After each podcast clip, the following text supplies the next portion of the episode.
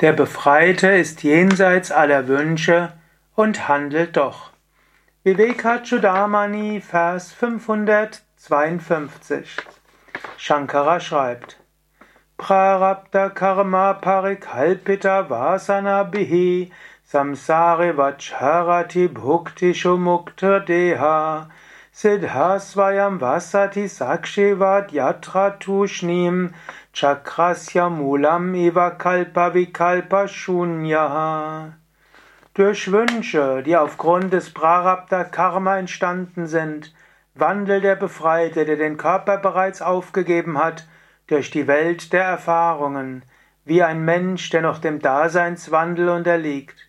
Er selbst aber lebt still im Körper als ein unbeteiligter Zeuge, frei von allen Vorstellungen, und Unterscheidungen wie der Drehpunkt einer Töpferscheibe. Der selbstverwirklichte Heilige lebt in der Welt wie andere auch. Er lebt in der Welt wie jeder andere auch, aber er ist nicht verhaftet. Und du kannst auch so leben wie der selbstverwirklichte Heilige. Du hast dein Prarabdha Karma, also deine Aufgaben, die Dinge, die geschehen. Du hast einen Körper, du hast Wünsche und Neigungen. Und du kannst damit umgehen. Du kannst sagen, deine Psyche gibt dir Informationen, sie gibt dir Wünsche, Handlungsempfehlungen mit Energie. Sie gibt dir Emotionen, das heißt also Informationen mit Energie, oft mit Handlungsempfehlungen mit Energie.